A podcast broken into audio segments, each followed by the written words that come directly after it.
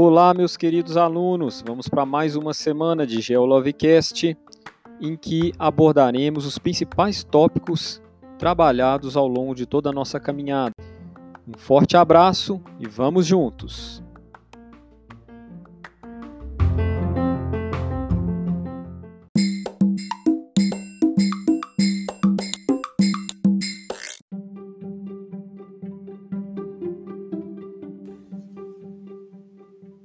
Meus queridos alunos, podemos relembrar aí que começamos a nossa reflexão sobre a globalização pensando muito sobre aquele evento temporal que marcou aí uma alteração muito profunda na nossa sociedade, que foi a mudança da ordem mundial de uma bipolaridade, passando então para uma lógica multipolar ou unipolar em alguns aspectos, porém com uma transpolaridade do ponto de vista econômico. Claro que lembrar a todos que destacamos que fundamentalmente a forma de se fazer negócio que predomina hoje é uma forma em si é, determinada pela, pelo modo de ver o mundo é, ocidental, né, sobretudo norte-americano.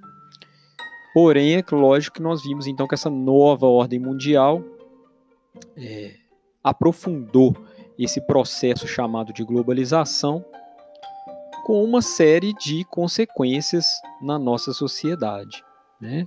Podemos citar aí o surgimento, vamos relembrar, né, das organizações supranacionais, o advento é, do aprofundamento da lógica neoliberal de formação e atuação dos estados e dos organismos internacionais, né?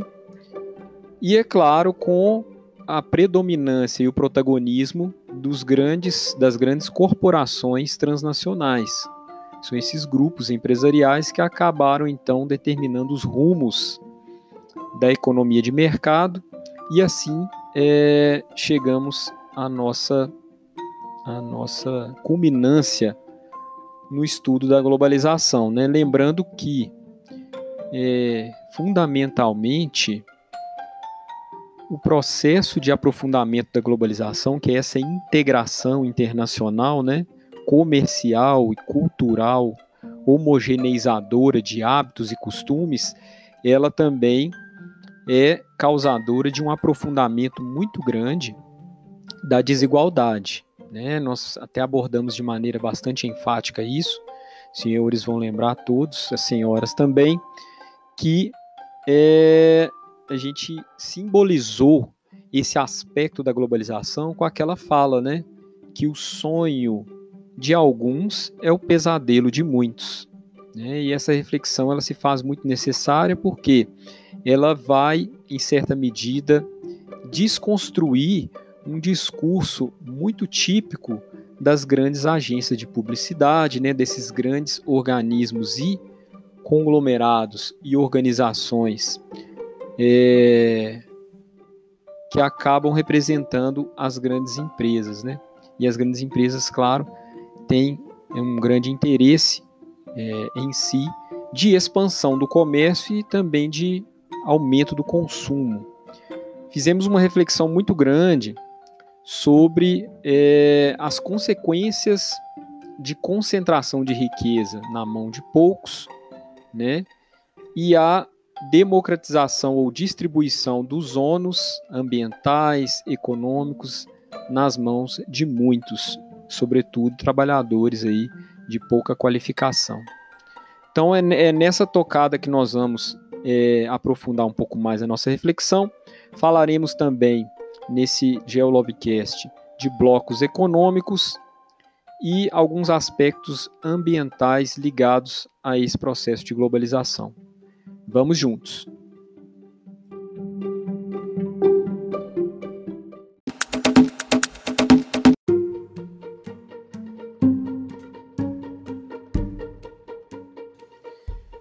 Gente, nós precisamos ter muita clareza para pensar e desenvolver uma linha de raciocínio sobre a globalização, até porque ela é determinada por essa integração econômica, comercial entre as grandes corporações transnacionais. Claro que tudo isso com a chancela e a participação muito íntima dos estados nacionais, e é um processo que, além de promover integração, promove muita desigualdade, né, como nós verificamos nos nossos últimos encontros por aqui, e essas desigualdades elas crescem é, de uma maneira exponencial à medida que a concentração de riqueza fica na mão de cada vez menos pessoas, né?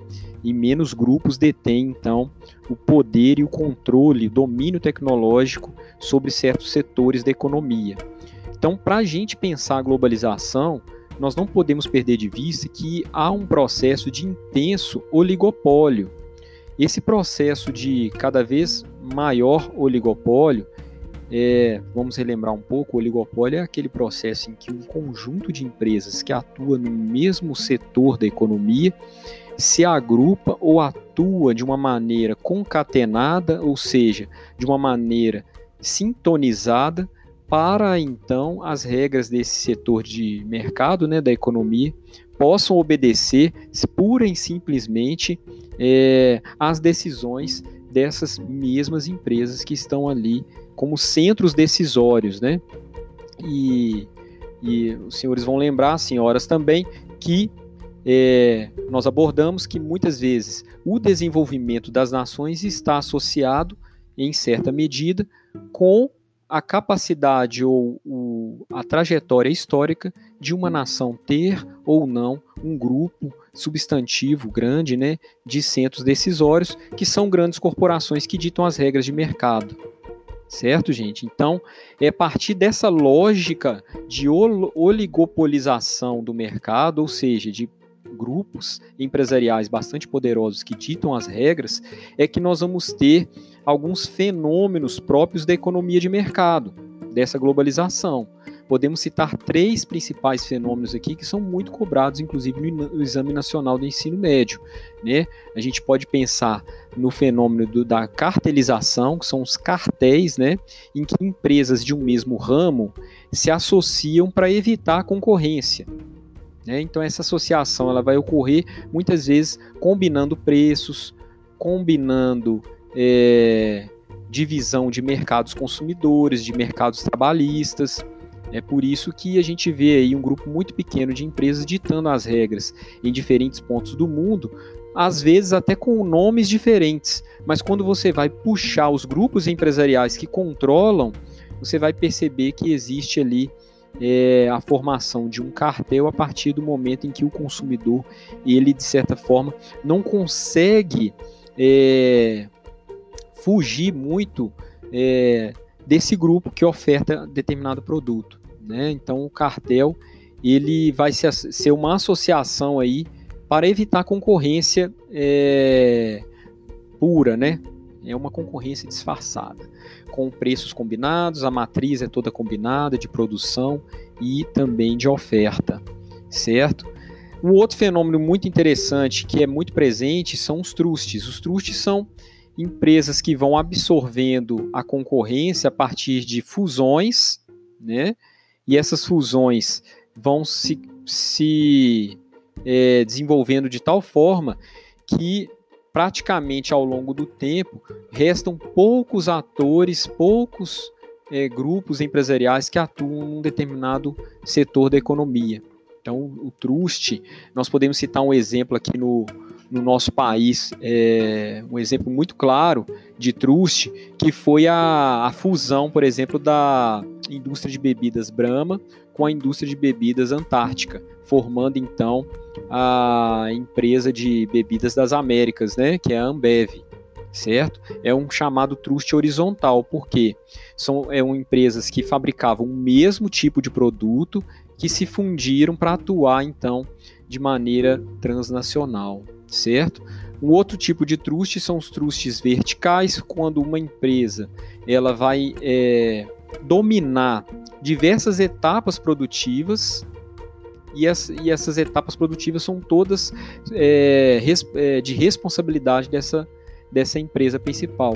Um exemplo muito claro de trust é, vertical, que não é horizontal, né? horizontal foi do exemplo que eu dei da Ambev, é a Petrobras, que a Petrobras ela vai, ela vai ser responsável pela extração, é, transporte, refino e distribuição de vários produtos ligados à matriz petrolífera, né? É um exemplo de trust também, até porque nós sabemos que a Petrobras possui ali, é, sob seu guarda-chuva, uma série de outras empresas com é, nomes parecidos, mas, claro, é, sob o comando central é, dessa grande empresa que é o Petróleo Brasileiro, Sociedade Anônima, né?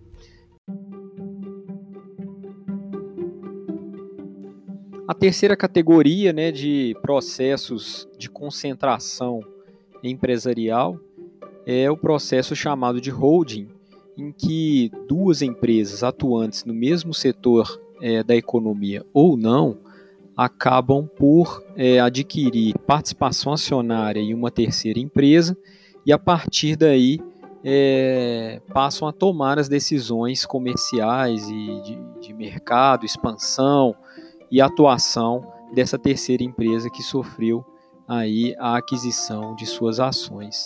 Claro que é um processo muito bem ordenado e arquitetado é, nessas grandes cúpulas aí é, de administração, né, gente? Não é nada muito que vem de surpresa, não.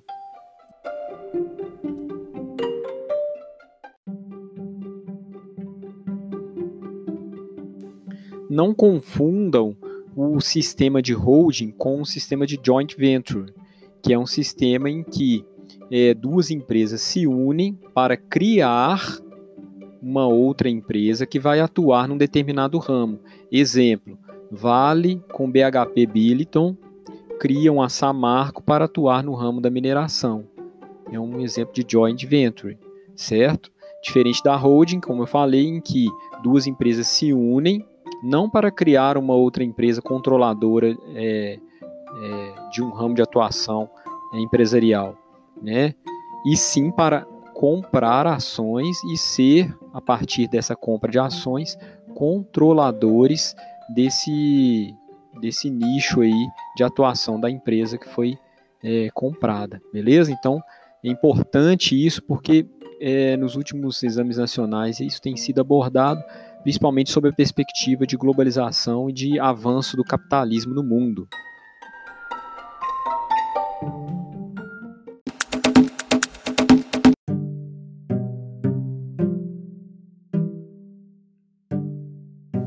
Posto isso, meus amigos, nós podemos passar então para a reflexão sobre a organização desses estados nacionais em é, um nível de integração regional chamado de bloco econômico né, como nós é, abordamos nos últimos encontros que nós tivemos, nós vimos que a acentuação do processo de economia de mercado, do capitalismo, promoveu o que nós chamamos de neoliberalismo, ou seja, um esvaziamento das responsabilidades do Estado, que passa a ser então apenas um fiscal, um regulador da atividade econômica, que passa então a ter um protagonismo com uma intervenção direta exterior, ou seja, uma intervenção vindo da iniciativa privada, é, motivada, fomentada, incentivada, por vezes, pelo próprio Estado Nacional.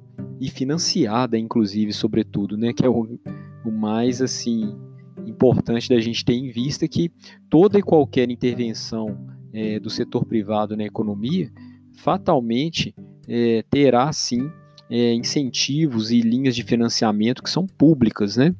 Então esse processo de neoliberalismo ele veio para delegar, ou seja, para transferir a responsabilidade para a iniciativa privada, porém o Estado Nacional ele continua sendo o grande motor de desenvolvimento das nações, né? Mesmo não sendo responsável direto na intervenção econômica, e ele, ao, ao, incentivar e motivar a iniciativa privada com linhas de financiamento públicos, ele sim, apesar de se situar na, na, no ramo neoliberal, né, no modo neoliberal de se, de se fazer as coisas internamente. Ainda assim, esses estados que passaram por esse processo é, são os grandes motores de desenvolvimento. É, é nessa medida em que eu sempre afirmo, e sou muito incisivo com todos, de que sem intervenção direta do poder público, é, fatalmente nós não teremos aí é, adventos muito grandes de desenvolvimento é, efetivo. Né? Podemos ter progresso econômico, que é diferente de desenvolvimento humano com distribuição de riqueza e renda principalmente. Mas os blocos econômicos eles vêm então para acentuar o nível de integração regional Certo, gente? E esse nível de integração regional, por que, que é interessante que ele seja aprofundado? Por que, que é interessante ele ser desenvolvido? Justamente porque vai facilitar a troca comercial entre esses países membros e também para negociações é, globais, internacionais, é mais é, fácil, é mais efetivo e eficiente uma negociação com vários estados-nações é, agrupados do que um estado por si só fazer essa negociação bilateral ou multilateral, porém sem ter outros Estados membros juntos. É, acontece que o nível de integração ele pode ser mais ou menos aprofundado. Conforme se aprofunda o nível de integração, nós falamos de blocos econômicos com grandes é, relações é, muito íntimas, né, do ponto de vista é, social, humano, trabalhista, econômico, financeiro, é, monetário também. Então é importante salientar o seguinte: a diferenciação que há na, nas integrações regionais dos blocos econômicos são diferenciações para o nível de aprofundamento das relações entre os membros. Né? Todos eles têm algo em comum, que é a facilitação de trocas internas de mercadorias, recursos e também, em certa medida, quando é muito aprofundada a relação, em trocas de de recursos humanos, né? Eu não gosto muito desse termo porque você coisifica algo que essencialmente não pode ser coisificado, né? É até um termo é, muito refutado hoje em dia, muito combatido. Recursos humanos. Mas de certa forma é assim que é encarado quando a gente pensa num bloco econômico que tem um nível de aprofundamento muito grande, como por exemplo é, a União Europeia, em que exige-se é, um mínimo de regramento, é, por ser uma união econômica, um mínimo de harmonização de algumas políticas, por exemplo, de leis trabalhistas, para facilitar a concorrência interna e também ter um ordenamento para negociações externas aos membros dessa, desse bloco econômico. Então a gente pode pensar que vamos falar dos níveis de aprofundamento. Uma primeira fase é uma zona de livre comércio, certo? exemplo de uma zona de livre comércio. É, o antigo NAFTA, que hoje não é mais NAFTA, tá, gente? Cuidado com isso. Né? Hoje nós estamos falando de um bloco econômico que é uma zona de livre comércio composto por Estados Unidos, México e Canadá, e que não mais recebe o nome de Bloco Econômico NAFTA, e sim o SMCA. É só lembrar que são as iniciais desses países em inglês, né? O S, Estados Unidos, M de México e CA de Canadá, o SMCA. Foi uma atualização do NAFTA. Lá, é, o que nós temos é uma zona de livre comércio em que é, estão autorizados a entrada e saída de mercadorias com barreiras e taxas bastante é, baixas ou praticamente inexistentes. Né? O que aconteceu nessa atualização do NAFTA é que os Estados Unidos é, exigiu algumas alterações é, para manter o bloco econômico. Então deu muito ruído, foi o Donald Trump que promoveu essa atualização, né, encabeçou é, a exigência de que fosse atualizado o antigo NAFTA, né? E em 2018 houve essa atualização aí as negociações foram bastante duras e essas negociações passaram aí por um, por um processo muito é, acalorado, porque os Estados Unidos exigiram aí uma série de, de prazos mais alargados para é, por exemplo, patentes de mercadorias, é, direitos autorais. Um exemplo claro, é, antes o, o prazo para se fabricar um remédio genérico era bem menor no NAFTA. Agora, esse prazo foi bastante alargado, então, se um remédio norte-americano é vendido para o México ou para o Canadá, ele terá um prazo muito maior antes de efetivamente ele poder ser fabricado no formato genérico, que são a, as patentes que vão perdurar por um período muito maior a partir dessa atualização aí. Então, gente, é, são diversos setores que sofreram impactos nessa zona de livre comércio. Mas lembrando que a zona de livre comércio por si só, como o próprio nome diz, ela vai prever o quê? Primeiramente, garantir níveis tarifários preferenciais para os países membros. Então, se você é membro de uma zona de livre comércio, você vai ter o quê? Uma tarifa bastante baixa, sem barreiras alfandegárias, né? Ou isenção completa de tarifas, beleza? Então, dentro do bloco você vai ter esse fluxo de mercadorias aí livremente. Ah, professor, tem alguma necessidade de lei trabalhista em patamar mínimo? Não. Certo? É, é uma zona de livre comércio, tá, gente? Para além da zona de livre comércio, quando eu aprofundo um pouco mais essa relação, eu vou ter uma união aduaneira, certo? Porque aí a união aduaneira eu aprofundo mais, ou seja, eu estou me tornando, tornando mais integrado ainda aos membros desse bloco econômico. Vou dar exemplos, mas antes disso, vamos saber o que é a união aduaneira. É quando os Estados-membros, além de abrir os mercados internos para os membros do bloco, eles também vão é, negociar e regular regras básicas para negociar com as nações de fora, certo? Então, é o que a gente chama de tarifa externa comum. Então, vou comerciar com os países internamente é, com uma abertura muito grande do mercado. E quando eu for negociar com algum país de fora desse bloco, aí eu vou ter uma tarifa externa comum, certo? Ah, vou exportar trigo. Então, toda vez que é, o Brasil exporta trigo, que não é o caso, né? O Brasil é um importador de trigo, mas já foi bem pior em tempos passados. É, ele tem que combinar com a Argentina. Não, nossa tarifa externa aqui é essa para entrada de trigo e para saída de trigo também regras básicas aí a serem seguidas, né? É, é uma união aduaneira.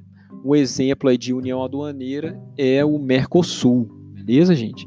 E o mercado comum, gente, o mercado comum já vem com uma diferença muito grande. E ele garante livre circulação de pessoas, bens, serviços e capitais, certo? O mercado comum ele já é um aprofundamento mais acentuado. Um dos objetivos do Mercosul é se consolidar como mercado comum, né? É, e existem algumas características que aproximam muito o Mercosul de um mercado comum, como por exemplo a placa dos carros, né, de transporte no nosso continente. Os integrantes, os membros do Mercosul têm uma placa comum. O Brasil foi o último país a aderir a essa placa comum, né? E também temos aí a facilidade de entrar nesses países membros apenas portando a carteira de identidade. Não será, é, não é exigido, não é obrigatório o porte e a apresentação de passaporte, né? Mas ainda em termos mais é, essenciais, é, o Mercosul é uma sim uma união aduaneira com uma perspectiva de se tornar um mercado comum. E a união econômica e monetária? União Econômica e Monetária é um aprofundamento máximo de um bloco econômico. É um exemplo é, único no mundo, né? É o, a área do euro, né? A União Europeia.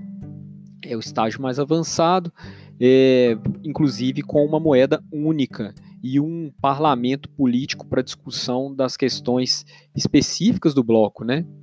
Então, demanda muitos acordos e é uma relação de nível de integração bastante profunda, em que se um país fizer besteira, como a moeda é comum, é, muitos são os esforços que têm que ser feitos para socorrer esse país, até porque é, estamos falando de uma moeda única, né? então o sistema financeiro ele é, ele é todo é, interconectado.